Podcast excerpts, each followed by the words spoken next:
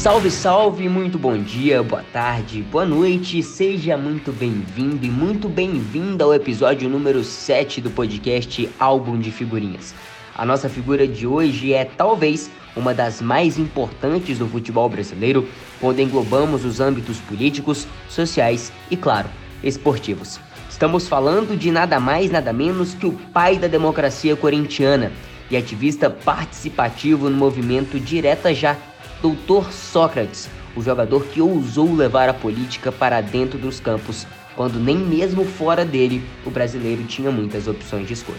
Eu sou o Guilherme Alves e tenho aqui comigo a companhia de Caroline Sanz e Daniel Pires. Pessoal, sejam muito bem-vindos ao episódio de número 7 do nosso podcast. Olá, Guilherme. Olá, Daniel. Oi, oi, gente. É, eu estou muito animada para o episódio de hoje para falar da história do Sócrates, um dos maiores líderes do futebol brasileiro e ídolo do Corinthians. Eu o vejo como uma figurinha super valiosa aí no mundo do futebol e estou muito feliz em participar da conversa hoje.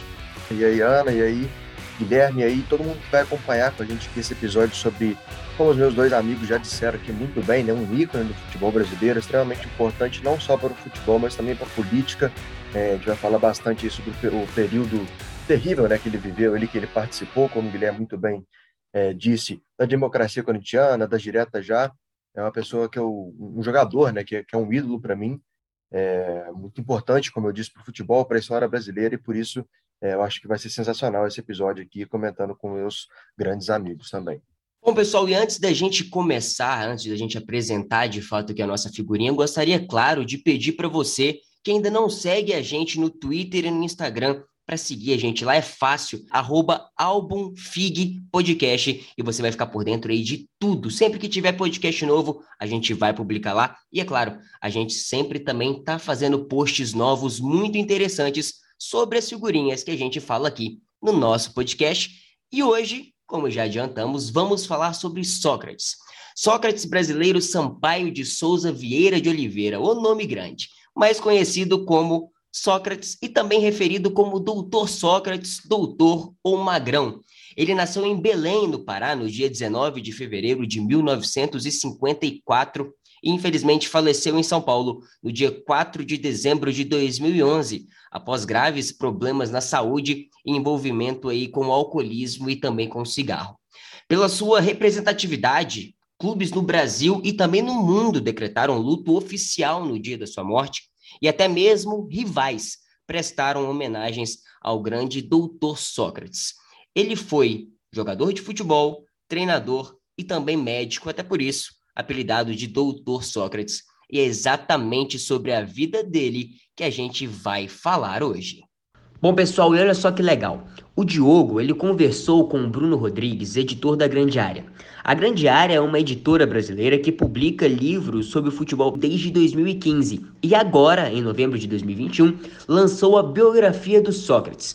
O livro se chama Doutor Sócrates e foi escrito por Angel Downing. Então vamos lá escutar como que foi essa entrevista do Diogão, que eu garanto para você que tem muita coisa interessante para falar sobre o Sócrates aí com o nosso amigo Bruno Rodrigues. Então Diogão, é com você, vai lá. Olá Bruno, é um prazer estar falando contigo aqui.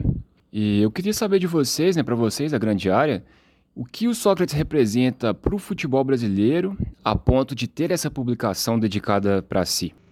O Sócrates ele é uma figura ímpar do nosso futebol. É, acho que se a gente fizer uma lista dos jogadores mais emblemáticos da nossa história, o Sócrates certamente está nessa lista, né? E, e certamente será uma das figuras mais lembradas dessa lista, né? De jogadores realmente que marcaram uma época por diferentes razões. É, o Sócrates ele é protagonista de duas equipes históricas, né? O Corinthians do começo dos anos 80, bicampeão paulista, o Corinthians da democracia corintiana e também a seleção de 82, né? Ele foi protagonista também de um período muito singular da nossa história, da nossa sociedade, que foi o fim da, da ditadura militar, né? É, foi uma um, um personagem é, central dos comícios das diretas já. Eu acho que o Sócrates ele reúne todas essas todas essas facetas e, e, e, é isso que faz dele uma figura tão tão emblemática, tão ímpar, né, tão singular e que valha a, o tipo de pesquisa né, e, e o tipo de dedicação que a obra do Andrew tem. Então, acho que em termos de representação para o futebol brasileiro, é, é, a representação de uma figura é, muito, muito, muito singular e que talvez não se repita. Né? Acho que uma, uma questão importante sobre o Sócrates é essa. A gente talvez tenha visto, né, tenha vivido diferentes gerações, né? Aqueles que o viram jogar, aqueles que o viram atuar politicamente e socialmente, né? E aqueles que já o viram no fim da vida, mas é, talvez a gente não a gente não viva um outro Sócrates, né? Nas nossas vidas. Então, é uma figura muito muito particular e, e que merecia uma uma biografia bem feita como é a biografia do, do Andrew. Bom, muito bem. Por que é, vocês escolheram a tradução da obra do, do Andrew Downey? O que, que há de especial nela? O que, que o leitor vai encontrar no livro? É, eu acho que os leitores, as leitoras, eles vão encontrar, é, acima de tudo, uma biografia muito bem feita. Quando eu digo uma biografia muito bem feita, eu falo da dedicação do autor em pesquisar sobre o, o biografado, da dedicação do autor em uh, em buscar entrevistas de pessoas que tenham convivido, né, e, e que tenham visto é, o Sócrates uh, ao longo da vida toda, né, na infância, na adolescência, na vida adulta, o jogador, o, o protagonista do, do movimento das diretas, o ex-jogador, o técnico, né, que é uma faceta pouco conhecida do Sócrates. Então, essa biografia ela tem o mérito de ser muito bem detalhada, muito bem feita, com uma escrita muito interessante também. Né? O Andrew consegue amarrar com um texto muito, muito bom uh, as diferentes, diferentes fases da vida de Sócrates, né? E como ele viria a se tornar uh, a figura que se tornou.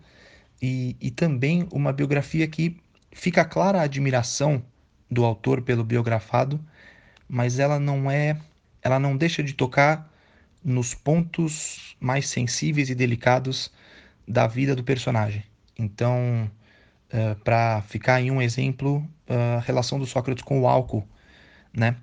Uh, o Andrew ele não deixa de uh, mencionar, de perguntar para as pessoas, de saber, de, enfim, de ele investigou, né, a relação do Sócrates com o álcool que, enfim, acarretaria no no fim precoce da vida dele, né?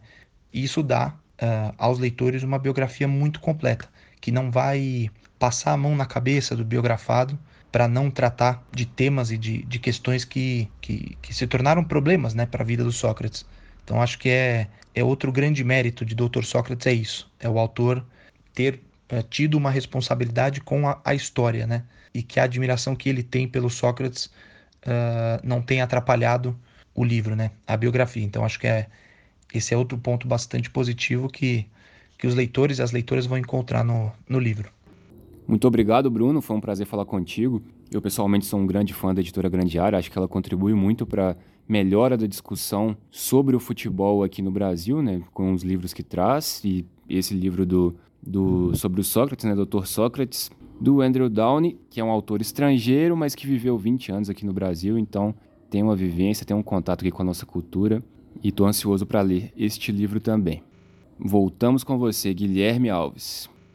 Começando aqui, é claro, a gente não pode deixar de citar, só para a gente começar de uma maneira legal, vamos falar do calcanhar de Sócrates e também sobre lances memoráveis, como esse lance do calcanhar de Sócrates. E quem vai falar para a gente o que, que aconteceu, como foi, onde foi, é o Daniel. Daniel, Conta pra gente aí o que, que foi esse calcanhar de Sócrates. Acho que muita gente já ouviu falar. Explica pra gente, Daniel.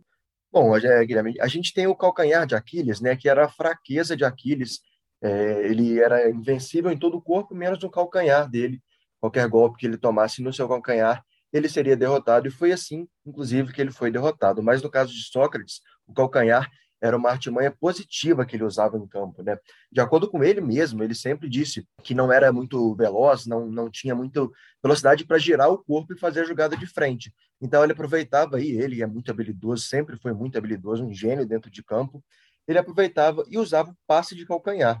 É, ele era um jogador muito alto também, né? Tinha 1,92, então para para dar a girada dentro de campo, ele, ele perderia muito tempo. Então ele compensava essa falta com toque, né? Então ele ganhava tempo, fazia uma jogada bonita e de, de quebra ele deixava os jogadores na cara do gol. E o mais interessante é que, que a característica dele não era muito usada para fazer gol, era mais para passes, e eram passes geniais dentro de campo. Você pega os melhores momentos dele, tem vários passes de calcanhar que você fica é, é, incrédulo, né? você não sabe, você não tem noção de como ele conseguiu ver aquele espaço ali, conseguiu fazer o passe de costas para a jogada, batendo apenas com calcanhar. Né? E tem vários lances memoráveis que, que, a, que a Carolina pode até falar um pouco mais aí sobre esses lances, o calcanhar de Sócrates, é, esse apelido eu acho que exemplifica bem o jogador extremamente habilidoso e inteligente que ele era. Ele, como o Daniel já disse, ele tinha muita eficiência em encontrar os espaços e fazer esses lances plásticos lindos que enchia mesmo os olhos da torcida. E assim, dominar esse toque de calcanhar mostra muito da autenticidade dele dentro do campo, dessa elegância que muito é falado, porque ao mesmo tempo que ele aparecia ali como um pivô, ele aparecia também como uma carta surpresa, dando um, o, o, toque que quebrava assim totalmente o sistema defensivo da outra equipe. E era um artefato que, de fato, como o Daniel disse, dava mais velocidade ao jogo do Magrão e faz todo sentido do mundo a essa mobilidade, porque principalmente com ele chegando ali na área para dar assistência e quando ele toca para o companheiro com o calcanhar, é, é desse jeito que ele engana totalmente o marcador e aí já foi, né? Vai criando chances claríssimas de gol. A, a jogada, por si só, ela já é genial. E ainda existia, assim, as variáveis. Eu passei horas vendo vídeos e, às vezes, ele parava a bola com o pé antes de tocar com o calcanhar.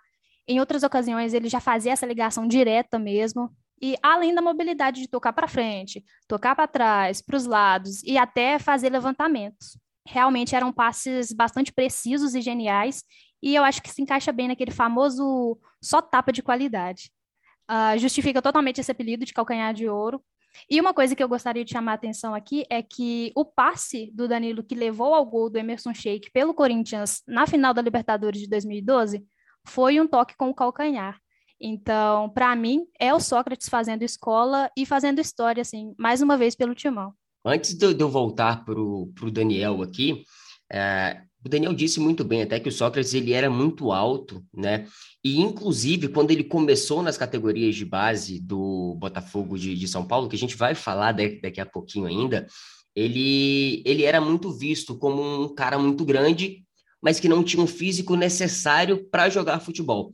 Mas a qualidade dele era tanta, mas tanta que mesmo assim ele conseguiu se adaptar ao que o futebol brasileiro precisava naquela época. E esse calcanhar de Sócrates, essas, essas habilidades que ele conseguiu fazer, só demonstram o quão intelectualmente e quão tecnicamente ele era acima dos seus adversários. É fantástico, é fenomenal o que ele fez é, durante toda a sua carreira, mesmo sempre tendo problemas com a parte física, sempre precisando estar é, passando por aprimoramentos físicos, mas ele nunca deixou de jogar em alto nível. Isso mostra que, para aquela época, um jogador com a inteligência e a qualidade dele era, era fantástico. Pois é, e, e para exemplificar essa, essa inteligência né, e falar também sobre o lance mais memorável de calcanhar dele, que, que, na verdade é o mais conhecido, né? O lance mais conhecido dele de calcanhar não foi um passe, como eu disse, que eram as principais jogadas. Foi um gol, um gol que ele marcou contra o Santos, né, no primeiro turno do Paulistão de 1977, né? Eles venceram por 3 a 2 Eu vou falar sobre esse jogo daqui a pouquinho, quando estiver falando sobre a carreira dele pelo Botafogo de Ribeirão Preto.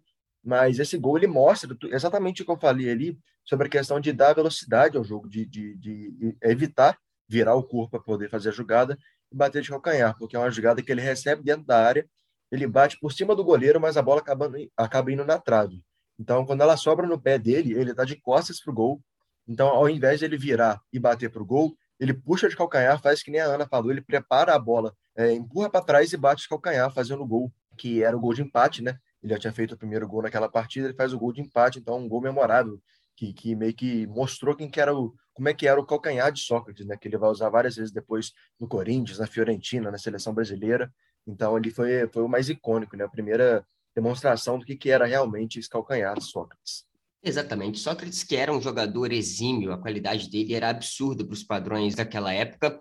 E isso, como eu disse, já era possível ser visto desde as categorias de base do Botafogo. O Sócrates que começou aí nas categorias de base do Botafogo de São Paulo aos 15 anos, né? E desde então ele foi ganhando espaço, foi ganhando visibilidade, foi ganhando bagagem, até se tornar o jogador que no Botafogo de São Paulo despertou interesse do Brasil inteiro e posteriormente do mundo também. E quem vai contar para a gente mais uma vez sobre o início da carreira dele no Botafogo de São Paulo e trazer alguns números dele é o Daniel. Daniel, o, o Sócrates, que pelos, pelo Botafogo de, de São Paulo, começou já chamando muita atenção, mas em partidas específicas ele foi ganhando visibilidade até que se tornou jogador indispensável pelo Botafogo, inclusive chegou aí à seleção justamente por conta das suas atuações do Botafogo, não é isso? É, exatamente. Ele começou, ele é, nasceu em Belém, né? E ele se mudou para Ribeirão Preto junto com o pai dele, né? Com a família toda dele, na verdade, o pai dele precisou se mudar para lá e foram todos para Ribeirão. E foi lá que ele começou a jogar bola é, num clube de verdade, né? Já jogava no seu colégio, ele estudou no Marista, ele jogou também bola no Marista, mas em, em clube mesmo ele começou a jogar pelo Botafogo de Ribeirão Preto. Ele estreou profissionalmente em 1973 contra a, a Juventus da Moca, né? Então foi o primeiro jogo oficial dele em março de 73 pelo Botafogo de Ribeirão Preto. E cara, lá ele é ídolo, ele é ídolo mesmo. A gente quando a gente fala em Sócrates, a gente pensa principalmente no Corinthians, né? Que ele é, é um dos maiores ídolos da história do Corinthians, mas ele é com certeza o maior ídolo da história do Botafogo. Ele está presente no Hall da Fama da, do Botafogo de Ribeirão Preto. É, foram 269 jogos e 101 gols. Ainda conquistou um título, né? Conquistou o título do a Taça Cidade de São Paulo, que foi o primeiro turno do, Paulistão de 1977.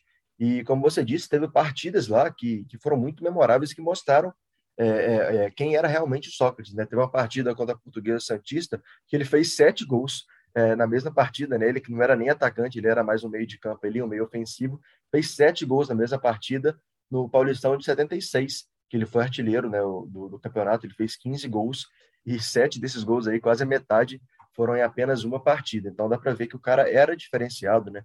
Ele estava no o, o, Botafogo de Ribeirão Preto era uma, uma equipe que dava trabalho para os principais, principais clubes de São Paulo, né?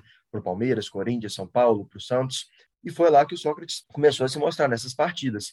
E uma dessas partidas foi justamente o gol, do gol icônico que ele faz de calcanhar, que foi uma vitória contra o Santos por 3 a 2 lá na Vila Belmiro. O Santos abriu 2 a 0 e ele faz dois gols é, é, para empatar ainda no primeiro tempo. Primeiro ele faz um gol de cabeça, de peixinho, um bonito gol, inclusive, e o gol de calcanhar, que, que é aquele que eu falei, né, o gol mais icônico dele. Isso aí foi no, no Paulistão de 77 e em 78 ele foi para a equipe do Corinthians, né? Então dá para ver que no, em 76 foi artilheiro do campeonato com 15 gols, fez 7 gols em uma partida. 77 foi campeão do primeiro turno, fez esse gol contra o Santos aí. Em 78 ele já estava na equipe do Corinthians, né? Para ver que então é, como é que é, essas partidas mudaram sua história, né? Mostraram quem que é realmente o, o jogador, quem que é o gênio que ele, que ele era.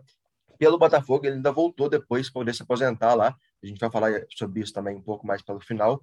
Mas em 89 ele voltou para disputar é, um, algumas partidas pelo Botafogo e depois ainda foi treinador da equipe é, depois que se aposentou. Então, com certeza, o Sócrates está marcado na história do Botafogo, né? É um feito para poucas pessoas, né? Ser, ser o maior ídolo de, de duas equipes, assim, é, tão relevantes. É, exatamente, e é importante lembrar também que o, o Raí, eles também esteve no, no Botafogo de São Paulo, no Botafogo de Ribeirão Preto, e também teve participações importantes pela equipe, e quando você percebe que o Sócrates, mesmo assim, ele é, provavelmente, eu estou de acordo com você, o maior ídolo da equipe de, do, do interior de São Paulo, a gente vê o quão relevante era, pelo menos para aquela época, o Botafogo de Ribeirão Preto. Hoje em dia, é claro que por conta de muitas situações, muitas vertentes financeiras, econômicas, os quatro grandes, hoje também com o Red Bull Bragantino, tendem a dominar tudo e qualquer campeonato que eles disputarem estadualmente. Mas mesmo assim, o Botafogo ele ainda faz o seu dever de casa. Ele ainda cumpre com seu papel no Campeonato Paulista, ele ainda cumpre com o seu papel na medida que é possível para ele. E é importante a gente relembrar que antes dele ir para o Corinthians, o Corinthians não foi o único clube a querer a presença dele no seu elenco. Ele, como eu disse, chamava a atenção de clubes do Brasil inteiro, e o Corinthians, na época, antes de contratar o, o Sócrates, ele teve uma briga aí bem acirrada com o São Paulo, porque o São Paulo também queria a contratação do craque do Botafogo de Ribeirão Preto. Mas quem venceu foi o Corinthians e o Corinthians se deu muito bem, porque com a chegada do Sócrates, depois com tudo que aconteceu, é, e a democracia corintiana posteriormente vindo, o Corinthians só teve a ganhar. O Corinthians vinha de uma fase não tão boa, começa a mudar os ares com a chegada do Sócrates, uma nova eleição. Mas quem vai falar para a gente um pouquinho antes da gente entrar no assunto da democracia corintiana, que provavelmente é o mais importante aqui desse nosso podcast hoje, a Caroline vai falar para a gente sobre um pouco dos números dele no Corinthians e como foi a carreira dele lá no Timão e como ele se tornou esse ídolo tão grande que é hoje para a torcida corintiana.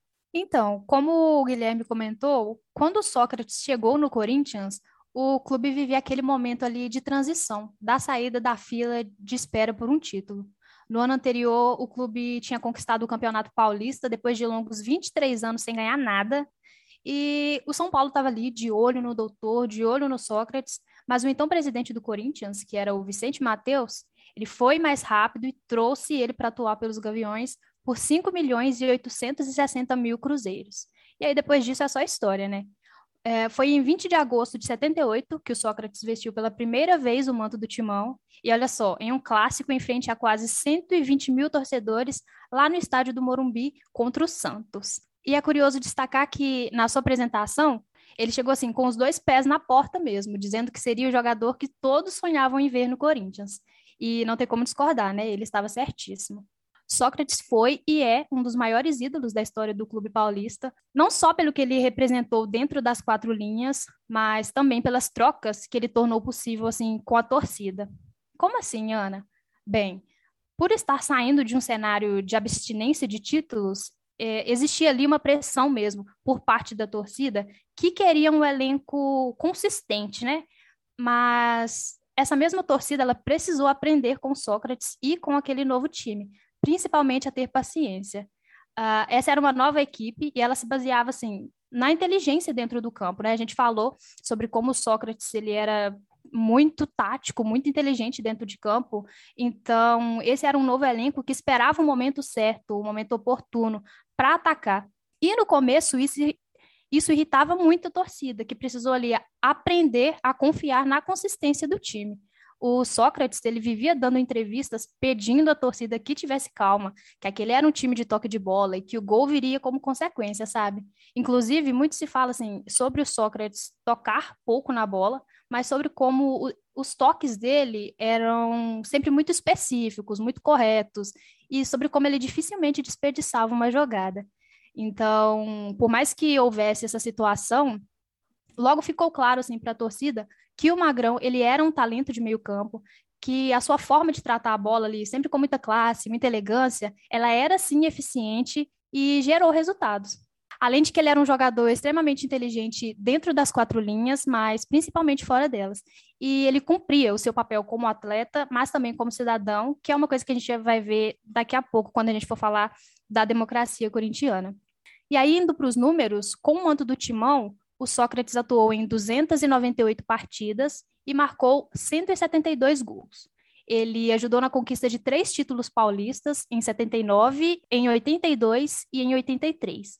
E assim, vale lembrar que, diferentemente de hoje em dia, naquela época, o Campeonato Paulista ele era muito mais valorizado. Quando a gente fala do Sócrates na conquista desses títulos, a gente está falando de conquistas assim extremamente importantes para o clube e muito significativas para a torcida. Pois é, e esses números, eles não são pouca coisa, né? Quando você fala Sócrates no contexto futebolístico, a primeira imagem que vem à sua cabeça é o Dr. Sócrates com a camisa do Corinthians em sua pose característica após um gol, né? Ele está lá com o punho direito levantado e a mão para as costas, é uma forma de protesto ali à ditadura militar, né, que acontecia na época. É, como foi dito agora pela Carolina, ele ganhou três títulos com o Corinthians, né, três campeonatos paulistas que eram muito importantes na época, mas a idolatria do, do jogador ela não passa só por títulos, por vitórias, ela passa também pelo personagem que o jogador é dentro e fora de campo. Se passa pela identificação que o jogador tem com a torcida. E isso Sócrates tinha de sobra, né? É, prova disso é que uma votação recente feita por jornalistas, influenciadores e comentaristas, foi organizada pelo GE, né? Lá em 2019, o Sócrates foi eleito como o maior ídolo do Corinthians. Assim, isso não é uma, uma unanimidade. Tem várias listas que aparecem o Rivelino em primeiro, o Vladimir também, que é o jogador que mais vestiu a camisa do Corinthians. Enfim, são vários jogadores que sempre estão nessa briga aí de, de quem é maior. Na, na, na verdade, não é uma briga, né? disputa saudável de quem é o maior ídolo do Corinthians. Mas uma coisa é certa, o, o Sócrates sempre está envolvido nessa, nessa disputa, porque o que ele fez dentro e fora de campo é, principalmente na, na, democracia corintiana, ali naquele período, esse período que o, que o Corinthians ganhou títulos é, dentro e fora de campo, é, é, o tempo todo ele mostrando, com direta já, até depois da, da, que ele parou de ser jogador do Corinthians também, ele continuou dando orgulho para a torcida corintiana. Então, assim, isso mostra como ele é um, um, um jogador extremamente influente, extremamente importante para a história do futebol brasileiro e principalmente para a história do, do futebol do Corinthians. O site Meu Timão, por exemplo, que é especializado no Corinthians, afirma que o Sócrates não é ido só pelo que ele fez em campo, mas por ter ensinado tanta coisa à, à torcida corintiana. Ensinou a eles, um período terrível do Brasil, o que, que era, de fato, a democracia. Talvez isso tenha sido seu maior feito como jogador. Não foram títulos, não foram gols, não foram passes calcanhar, não foram partidas em Copa do Mundo. Foi um movimento de luta, de resistência à ditadura, que foi seu maior ato como jogador de futebol. E é sobre isso que a gente vai falar agora, sobre esse momento da democracia corintiana e sobre a ditadura militar que o Brasil vivia na época. Exatamente, é sobre isso que a gente vai falar agora, como o Daniel bem disse, e é com ele mesmo que a gente continua falando sobre o que aconteceu na democracia corintiana, sobre os motivos dela ter se implicado no Brasil e também da importância dela, é claro, porque a gente vivia uma época, como o Daniel bem disse, de ditadura militar. E ter um movimento dentro de campo, dentro das quatro linhas, que ganhou força tão grande por fora dela, é magnífico. E a gente vai gastar agora um tempinho bem bacana agora para falar só dessa democracia corintiana, porque na verdade a gente poderia fazer um podcast só sobre a democracia corintiana, porque tem muita coisa para falar, mas a gente vai tentar resumir aqui ao máximo que der, é claro, para vocês entenderem um pouquinho sobre o que foi a democracia corintiana e também a importância dela para não só o futebol, mas também para a sociedade brasileira no geral. Pois é, cara, eu vou começar falando um pouquinho sobre a ditadura e a relação que ela tinha com o futebol. É, aqui no Brasil, não só necessariamente no Brasil, mas ditaduras em geral tem uma relação muito importante com, com o esporte, infelizmente, né? É, o Brasil passou por uma ditadura de 1964 até 1985, né? Foi um período terrível, muitas pessoas morreram, muitas pessoas foram torturadas, liberdade de expressão não existia, né? A democracia de fato não existia. E, e, essa, esse período de ditadura usou muito o futebol brasileiro como uma propaganda para poder passar essa imagem de que o que ele estava fazendo era uma coisa boa. Mas o que Sócrates fez, o que os jogadores do Corinthians fizeram, né? Os três principais aí que a Ana vai falar daqui a pouco, é, fizeram com a democracia corintiana e também no movimento direta já, é, é uma coisa assim de se orgulhar todo fã de futebol, todo fã e apreciador da democracia, como todos deveriam ser, é, é, tem que apreciar muito esse momento, porque foi extremamente importante, foi extremamente histórico o que o Sócrates fez. E falando sobre a democracia corintiana agora, foi um movimento muito importante na luta contra a ditadura aqui no Brasil, foi ali no início da década de 80, principalmente no time do Corinthians, né? Foi entre 82 e 84, o movimento, o nome, na verdade, foi criado por um publicitário corintiano, Washington Oliveto, que criou o, o, é, baseado na fonte da Coca-Cola, é, o escrito Democracia Corintiana. E tinha uma importância tremenda aqui no, no, no movimento né, da Direta Já, por exemplo, o, o, foi comandado ali principalmente pelo Vladimir, o jogador que mais vestiu a camisa do Corinthians na história, pelo Sócrates, pelo Birubiru, pelo Casagrande, então, como funcionava essa democracia corintiana? Bem, basicamente todas as decisões do clube, elas eram feitas a partir de uma votação. Todos os membros votavam e os votos, eles tinham o mesmo peso, independente da posição ou da função que cada um cumpria. A gente pode imaginar assim, realmente como aquela ideia de o povo decide. Então, o diretor, o massagista, o terceiro goleiro, o roupeiro, o Sócrates, por exemplo, que era o único jogador de seleção, o voto de cada uma dessas pessoas tinha o mesmo peso e eles usavam essa votação para decidir tudo. Quem seriam os titulares, qual seria o técnico, quando eles viajariam, se a concentração dos jogadores seria algo obrigatório ou não. Inclusive, existe uma história de que o elenco fez uma viagem de mais de 30 horas para chegar no Japão E o Casagrande, ele estava ali vivendo, ele estava no começo de namoro, estava vivendo aquela fase gostosinha e intensa ali de início. E quando chegou no Japão, ele estava chorando de saudade da namorada e queria voltar. Aí os membros realizaram ali uma votação, que ele perdeu, então precisou ficar ali é, aguentando aquela saudade. Além disso, os jogadores utilizavam muito do espaço na mídia para se manifestar em prol da democracia. Nessa época, o Corinthians vivia o seu momento de expansão. Ele estava se tornando cada vez mais um clube maior e mais conhecido. E isso foi muito importante para disseminar mesmo a mensagem que eles queriam transmitir com esse movimento. Eles entravam em campo usando inscrições nos uniformes que reforçava aquela ideia, como por exemplo, dia 15 vote, e os jogadores também chegaram a entrar em campo usando uma faixa que, particularmente, é a minha favorita, que dizia assim: ganhar ou perder, mas sempre com democracia. Na qual, de certa forma, eles relativizavam assim o resultado da partida.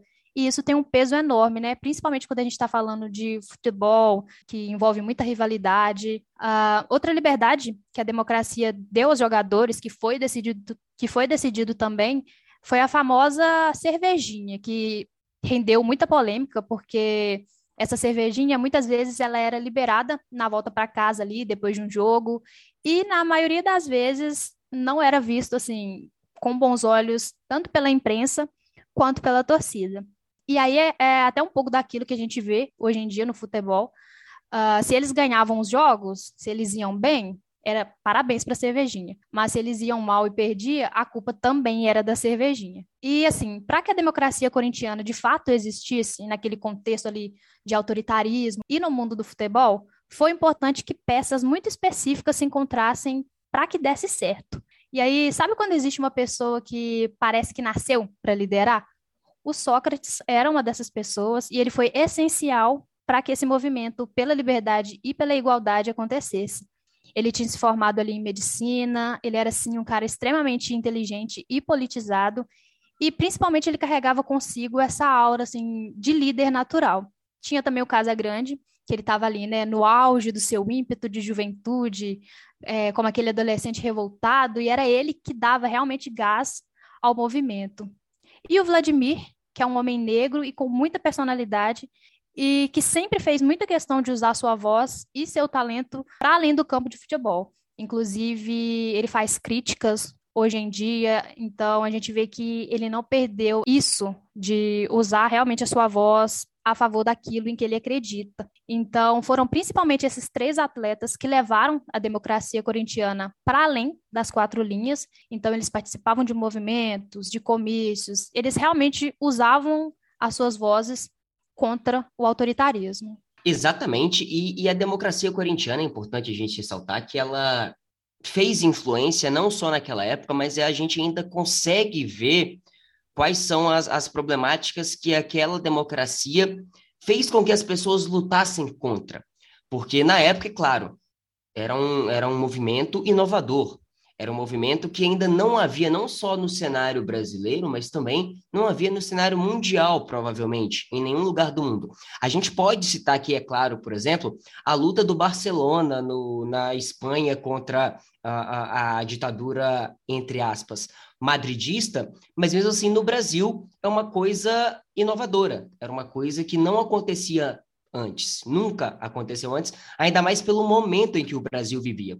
Justamente por isso a gente tem uma série de coisas que são inovações. Por exemplo, a, a Ana citou aqui dizeres que, a, que os jogadores utilizavam nas camisas, por exemplo, como escritas como direta já, ou então eu quero votar para presidente, e isso no meio de uma ditadura militar é assim, é absurdo, é, é, é, é muito louco pensar nisso nos dias atuais, porque se hoje a gente tem medo de se posicionar contra alguma coisa ainda, imagina naquela época.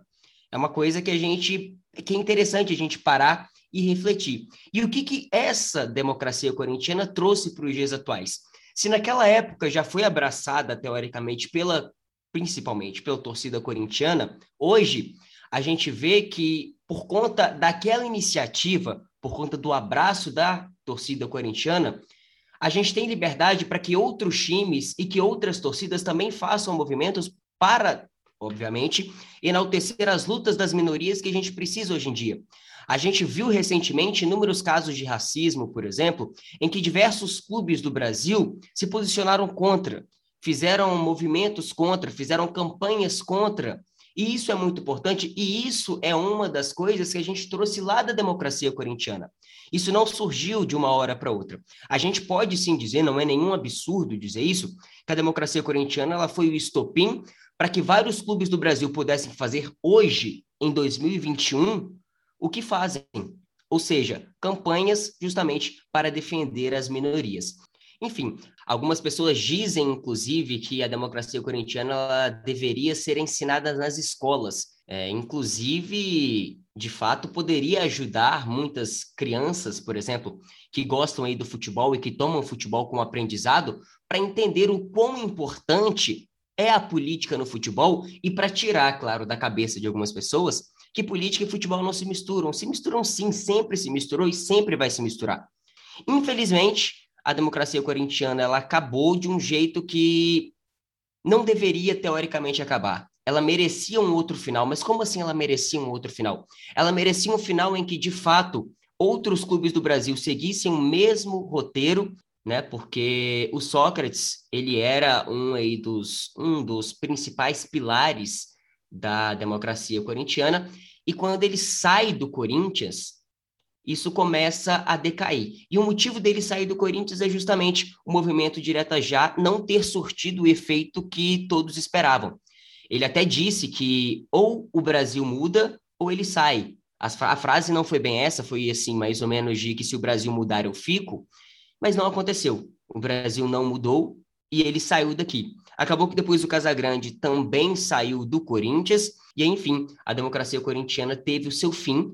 Ela acabou, ela pode ter acabado naquele momento, mas mesmo assim, ela existe e existe até hoje. A gente viu recentemente inúmeros protestos propriamente da torcida do Corinthians contra o governo brasileiro, em que a faixa da democracia corintiana estava presente, em que o Corinthians e a torcida corintiana lutavam pela democracia, por direitos iguais.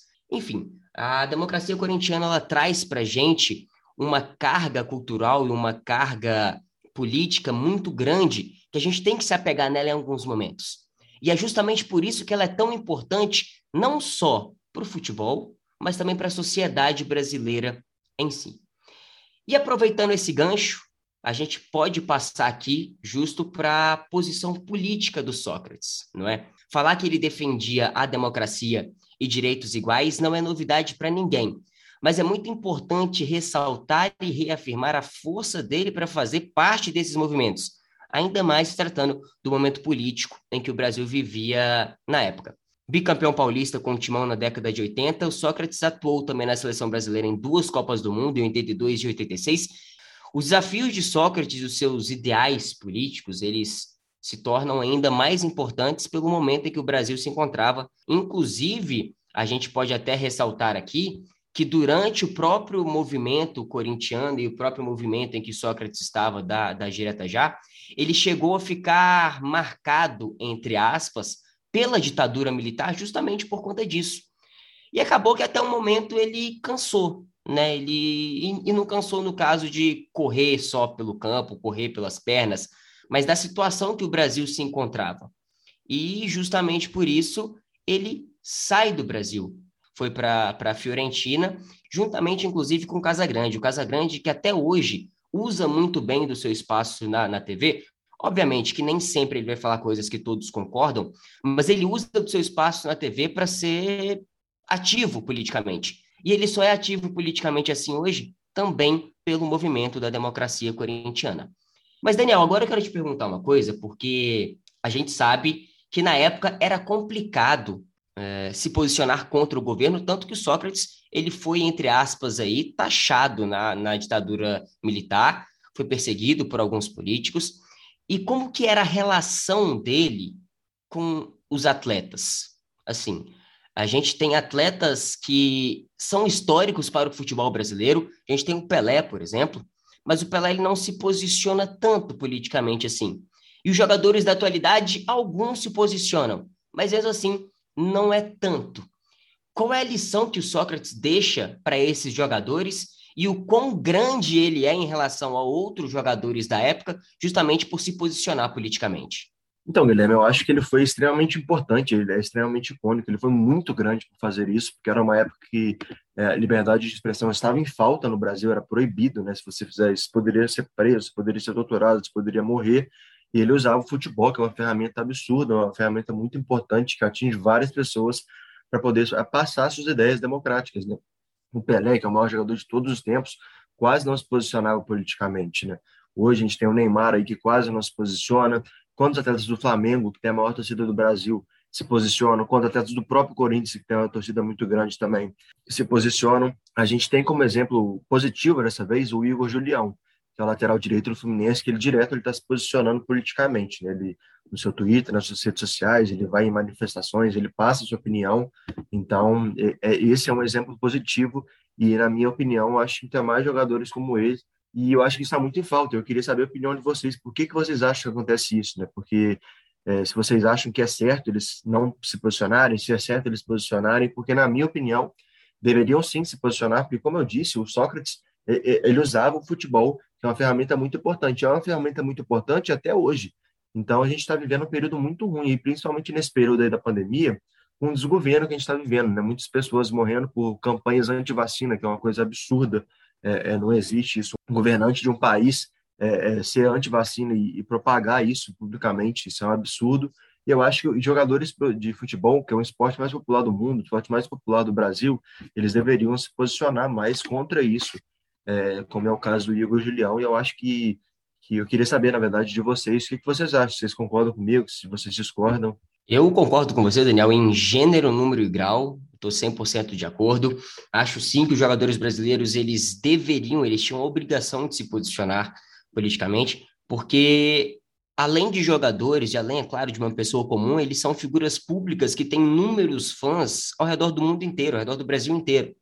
E se a gente pega, por exemplo, um, um fã mirim aqui de algum jogador, sei lá, um fã do Gabigol, um fã de qualquer outro jogador brasileiro hoje, ele espera se basear né, nas suas imitações, imitando comemoração, imitando seus pensamentos, imitando suas falas, nesses jogadores. E quando esses jogadores não se posicionam, eles ficam à mercê. Eles ficam apenas esperando que alguém chegue para eles e fale o que eles devem fazer. Eles não conseguem se basear em alguém de fato para criar, depois disso, a sua própria ideia, as suas próprias convicções. E eu acho que o motivo de, dos jogadores não se posicionarem aqui ela é, ele é claro e evidente.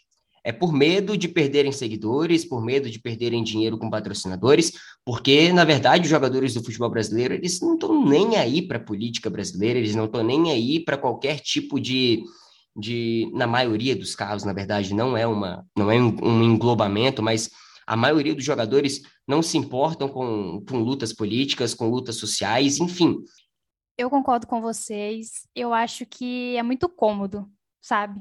Só ir lá, jogar o futebol, dar uma entrevista ali falando do jogo, aí você tem o status social e o dinheirinho caindo ali na conta. Então, é muito cômodo. Principalmente com essa polarização extrema aí que a gente vê acontecendo no mundo, os jogadores eles não vão querer levantar uma bandeira que pode, por exemplo, igual o Guilherme falou, fazer com que eles percam números, porque parece que o que importa hoje realmente é apenas isso, os números. E para mim, é uma visão que eles têm da própria influência que assim é triste, porque podia e deveria estar sendo utilizada de uma forma positiva para a sociedade, para o povo, que são as pessoas que de fato levam o futebol para frente. E enquanto eu fazia as pesquisas para esse podcast, eu pensei muito na ideia da diferença entre um ídolo e um herói, sabe? É, o herói sendo ali o personagem que faz o papel de um grande feito durante uma partida. Faz um gol ali decisivo, uma defesa espetacular, algo ali que garanta à torcida a comemoração de um título. E o ídolo sendo aquele que as atitudes, né, dentro e fora do campo, façam a gente ver essa pessoa de forma admirável, que a história dele, a trajetória no esporte, eles são assim motivos de orgulho, de inspiração, que trazem assim esperança para as pessoas ao redor do mundo. E eu, eu não acho que a gente tenha essa figura hoje. Eu acho que a gente tem sim, muitos heróis, mas a gente não tem um ídolo. Pode ter, e tem de fato, né, algum posicionamento aqui e ali, mas muitas vezes eu acho que é mais pela pressão do que pela vontade, assim, de realmente causar algum impacto, sabe, de fazer alguma mudança. E eu acho isso absolutamente triste. É, de fato é uma situação muito complicada que a gente vive aqui no Brasil, infelizmente, mas a gente ainda precisa acreditar que talvez isso mude algum dia, por mais que seja meio utópico pensar isso pelos, pelo que a gente tem atualmente, enfim. Mas voltando agora para falar especificamente do Sócrates, vamos falar dele aí pela, na, na, participação dele na seleção brasileira, do doutor Sócrates, do Magrão, como vocês queiram bem chamar. E pela seleção brasileira, como eu já adiantei, como eu já até falei no início desse programa, ele participou por duas Copas. Uma delas, inclusive, ele foi bem fora de forma cá entre nós, né? Já ali no declínio da sua carreira, ali na, na reta final da sua carreira. Mas antes da gente falar dessa Copa em específico, a Caroline vai trazer para a gente aqui números do Sócrates pela seleção, quando ele foi convocado pela primeira vez, enfim, vai trazer um pouquinho do balanço do que o Dr. Sócrates fez pela seleção brasileira, usando aí a camisa da amarelinha. Já ficou bem claro aqui que o Sócrates ele era um jogador exímio e, obviamente, ele vestiu a camisa verde e amarela, algumas vezes azul, do país que ele tanto amava. A sua estreia pela equipe canarinho aconteceu em 17 de maio de 79, foi no Maracanã, em frente a um público de 60.627 pessoas. E eles acompanharam o que foi a goleada do Brasil para cima do Paraguai por 6 a 0 em uma partida preparatória para as eliminatórias. Mas a primeira vez que o Magrão marcou, de fato, foi em um amistoso contra o Uruguai, também no Maracanã. Já na terceira partida pela seleção, lá no Morumbi, o Sócrates fez dois gols na goleada de 5 a 0 sobre o Ajax.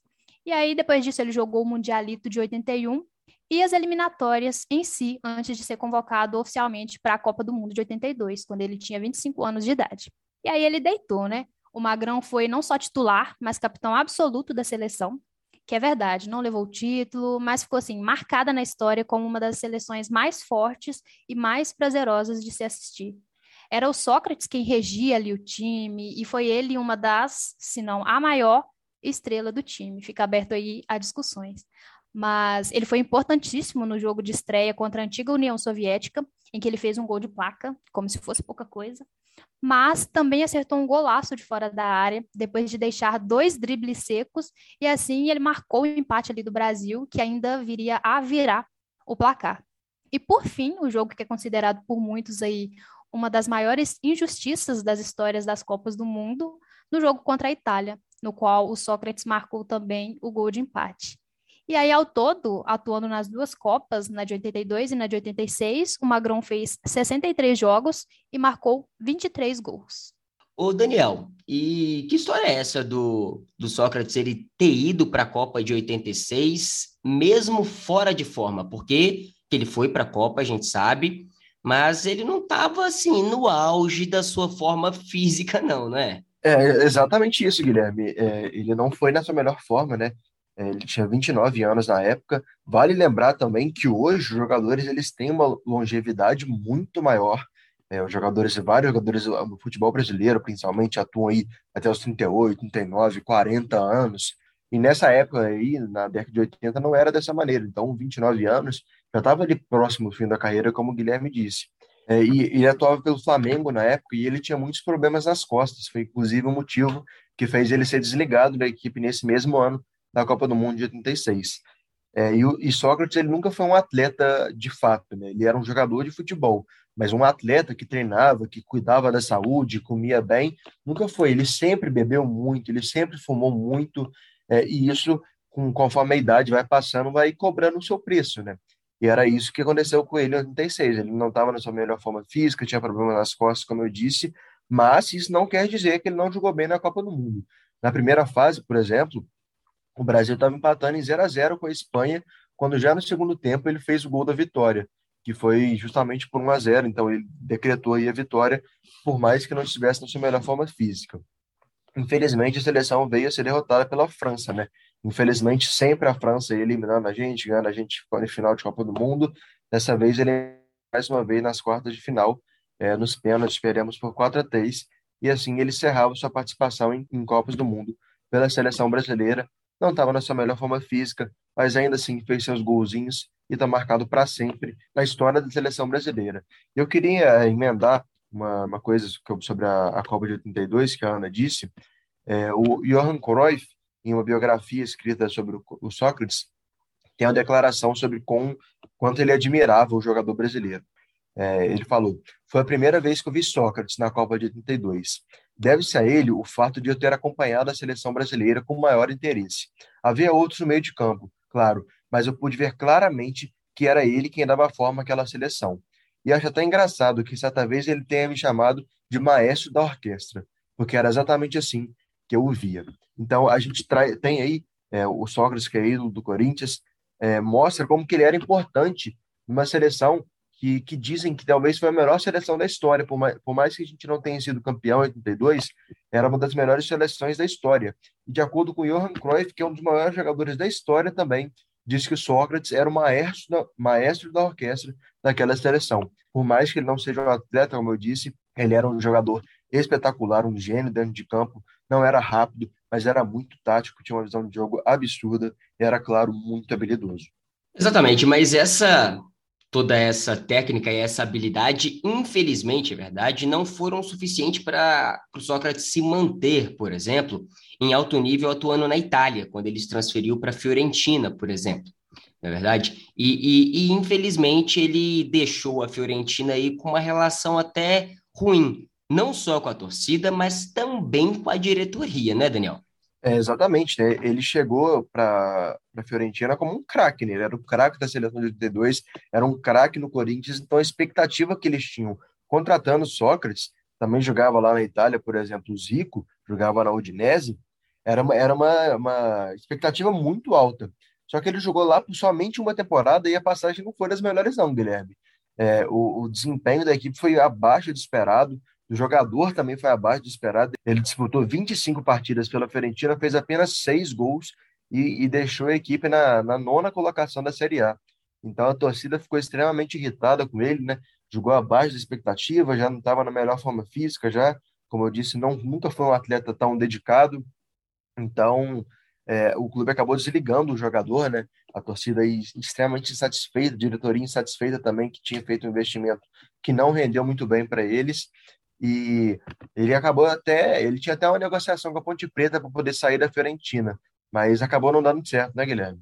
Exatamente. E essa história dessa negociação dele com a, com a Ponte Preta, ela, ela chega até mesmo a ser cômica, para não dizer trágica, né? Porque assim, ele era aí 18 de agosto de 85 e o Sócrates ele estava desembarcando no, inter... no, aeroporto internacional de, de, Guarulhos, recebido por centenas de, de, de, torcedores aí da Ponte Preta, né? Não era do Corinthians ou de nenhum clube que ele atuava, era da Ponte Preta. E naquela data, o Meia ele afirmava que estava 95% certo de que jogaria no time de Campinas. Trocaria a Fiorentina, onde estava infeliz, não estava jogando muito bem, como o Daniel próprio disse, e iria para o time do interior paulista. Essa é a história do que poderia, ou pelo menos deveria ter sido, sobre uma das contratações mais surpreendentes da história da Ponte Preta e também do futebol brasileiro. Mas infelizmente ela não aconteceu e a decepção foi absurda. Mas foi uma decepção que foi resultado principalmente da precipitação de dirigentes e de empresários brasileiros. Mas que seria legal ver o Sócrates na Ponte Preta, isso com certeza seria. Bom, agora falando aí dos últimos três times na carreira do Sócrates, né, o Flamengo, Santos e o Botafogo de São Paulo. Daniel, introduza para gente aí como foi essas últimas três passagens dele por esses times brasileiros, se deu certo, se deu tudo errado. Aparentemente certo não deu não, né? Mas enfim, é com você, meu amigo. É, cara, não deu muito certo não. A gente já destacou aqui várias vezes sobre a forma física dele, já não estava no auge mais. Ele a partida, a equipe que ele fez mais partidas foi o Santos, né? Ele jogou 20 partidas pelo Flamengo, fez apenas cinco gols, conquistou o Campeonato Carioca de 76, mas acabou os problemas na, nas costas que eu já vinha dito acabaram prejudicando ele, fizeram ser desligado do time, né? Ele foi para o Santos, pelo Santos ele fez 47 partidas, marcou 14 gols, mas ele acabou se desligando ele mesmo do Santos porque É, o, o Santos estava numa crise muito grande, não tinha dinheiro para pagar ele, e ele falou que se ele não recebesse, ele não ia jogar mais pelo Santos, e foi isso que ele fez. Não recebeu e parou de jogar pelo Santos. É, depois disso, ele voltou rapidamente para o Botafogo para poder encerrar a carreira, né? O Botafogo de Ribeirão Preto, que foi a equipe que revelou. Ele fez sete jogos pelo Botafogo, foi uma passagem bem rápida mesmo, só para poder decretar o fim da carreira pela equipe. Foram, foram essas três passagens aí que não deram muito certo, já não estava mais no auge, né? já não era mais aquele Sócrates do Corinthians, aquele Sócrates do Botafogo antes da passagem pelo Corinthians e aquele Sócrates da seleção brasileira já não era mais o mesmo. Ele poderia ter parado antes, ele não poderia ter, ele poderia ter não se sujeitado tanto a isso. Mas depois que ele saiu aí como jogador do Botafogo de Ribeirão Preto, ele voltou para ser treinador. Não é isso, Ana? Exatamente. Foi no Botafogo de Ribeirão Preto que ele teve as suas primeiras experiências à frente de um clube como técnico. Primeiro ele voltou ali como dirigente e posteriormente ele começou a atuar ali como interino até que depois de um mês assim foi efetivado. O Sócrates ele comandou os Panteras por um curto período de tempo, foram aproximadamente três meses ali entre fevereiro e abril de 94, quando competiam pela Série A2 do Paulista.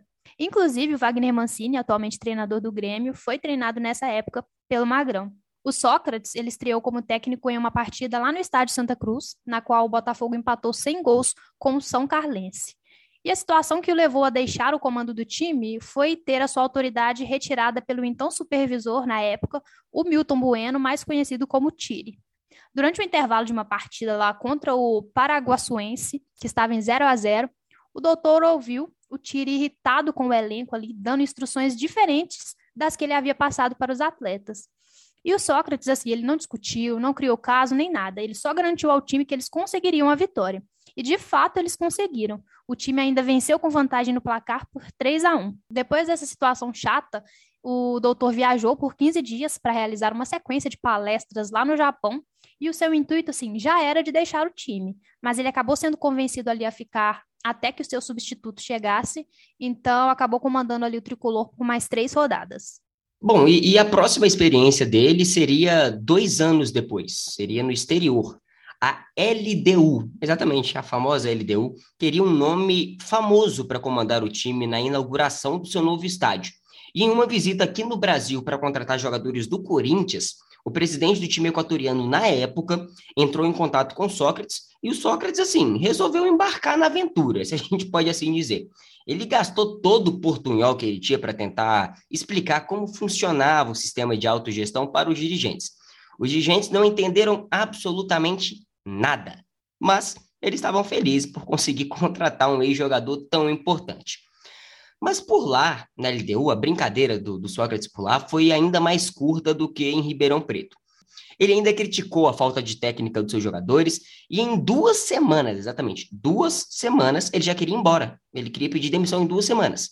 Acabou ficando dois meses, teve três derrotas, um empate e uma vitória.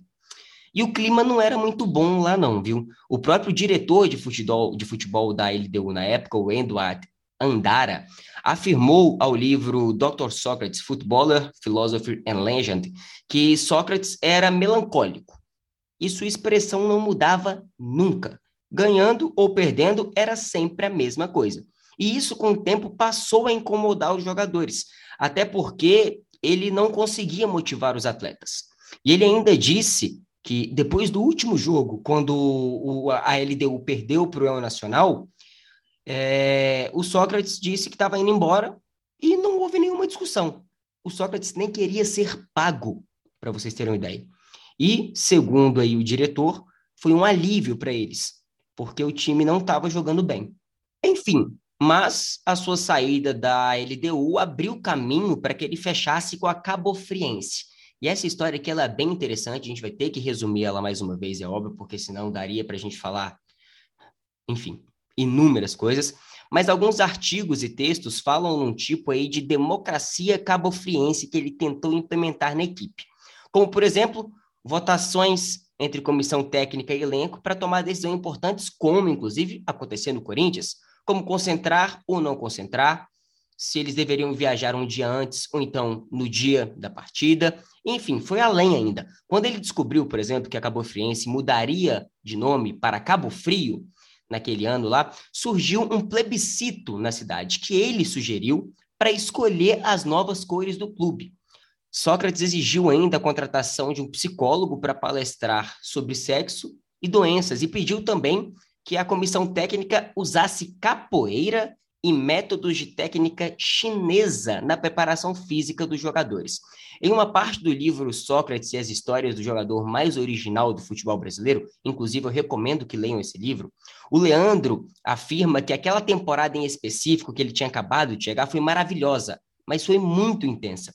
Ele dizia ainda que conviver todos os dias com Sócrates era uma loucura, porque o Sócrates tinha 150 ideias por minuto e quase todas as ideias eram impossíveis de realizar. Como, por exemplo, quando ele pediu a compra de computadores para os jogadores para que eles aprendessem mais. O grande problema é que o orçamento da Cabo Friense, ou Cabo Frio, mal permitia a compra de uma impressora na época. Então, assim, era bem complicado. Mas, de volta ao campo, a abordagem do, do Magrão era realmente diferente.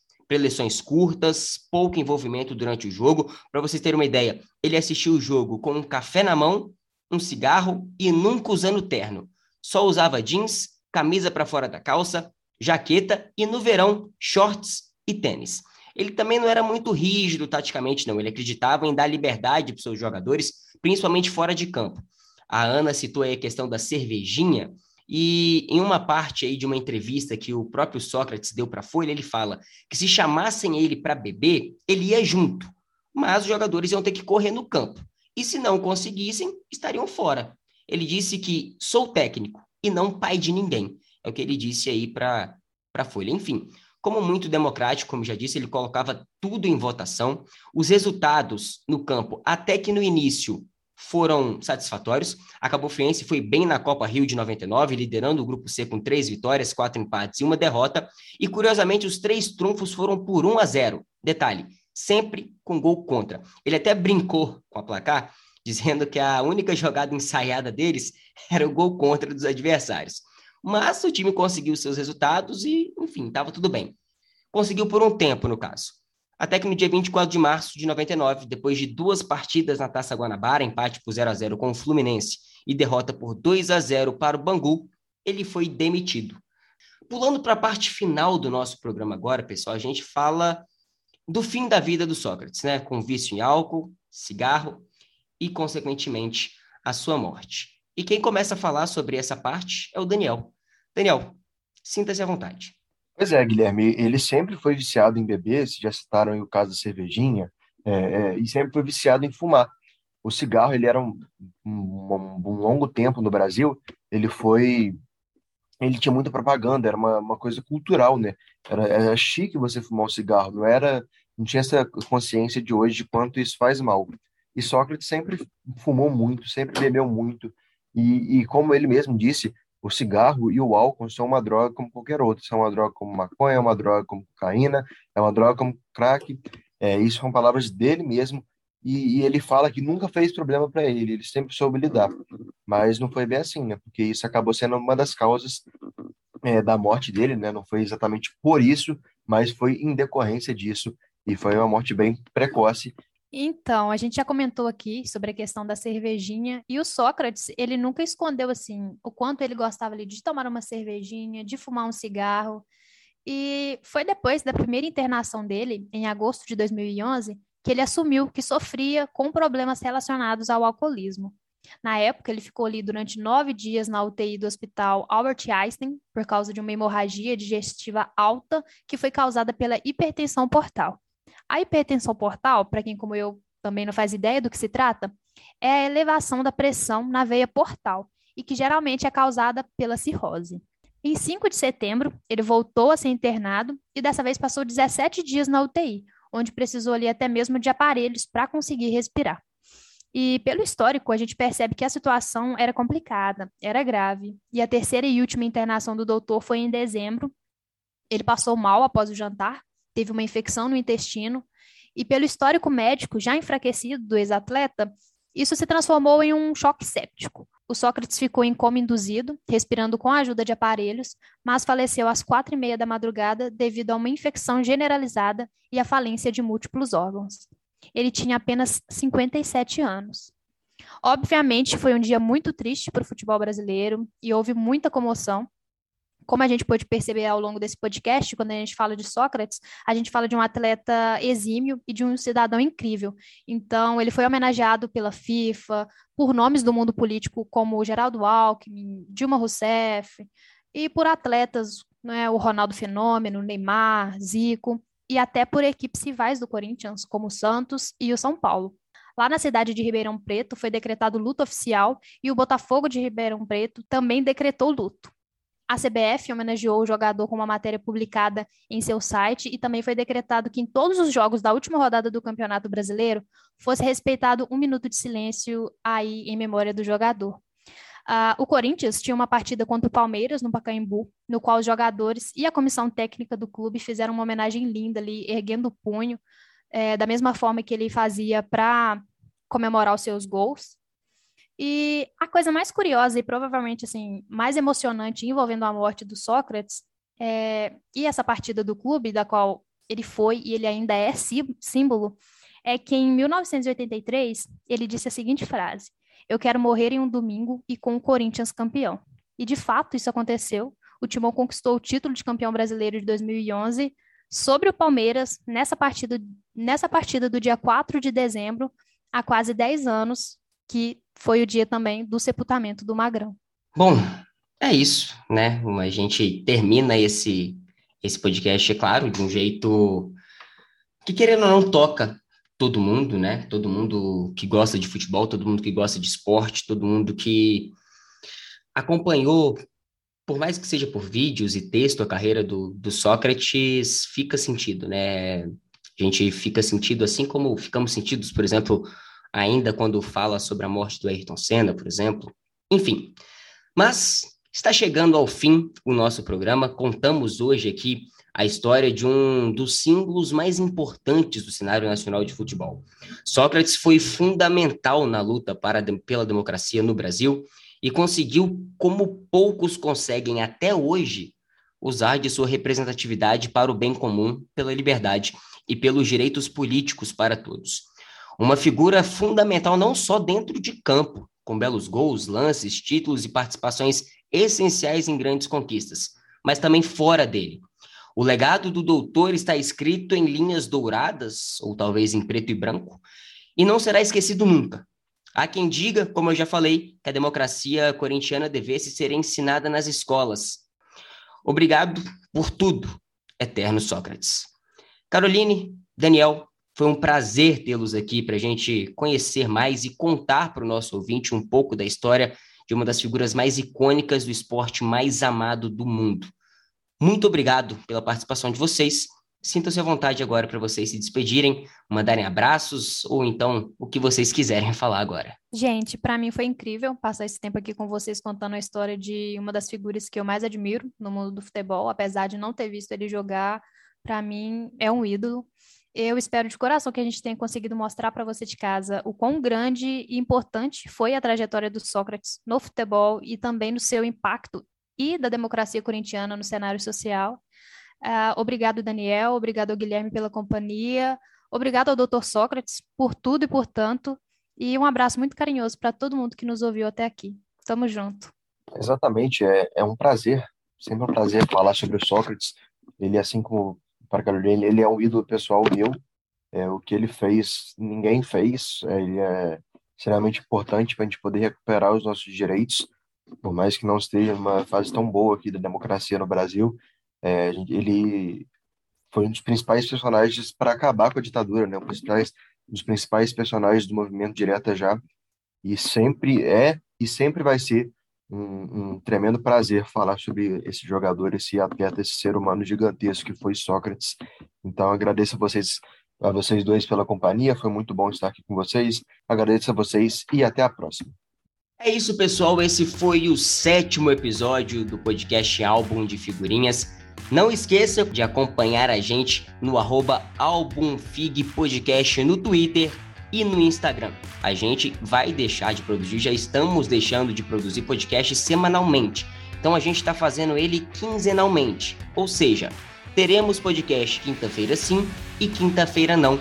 Enquanto isso, a gente tá lá nas nossas redes sociais fazendo uma sequência maior de posts em nossas redes. Então segue a gente lá, repetindo, Twitter e Instagram, arroba Podcast. Um abraço a todos e a todas. Muito obrigado pela audiência de vocês e muito obrigado pela companhia. A gente volta em breve. Até a próxima.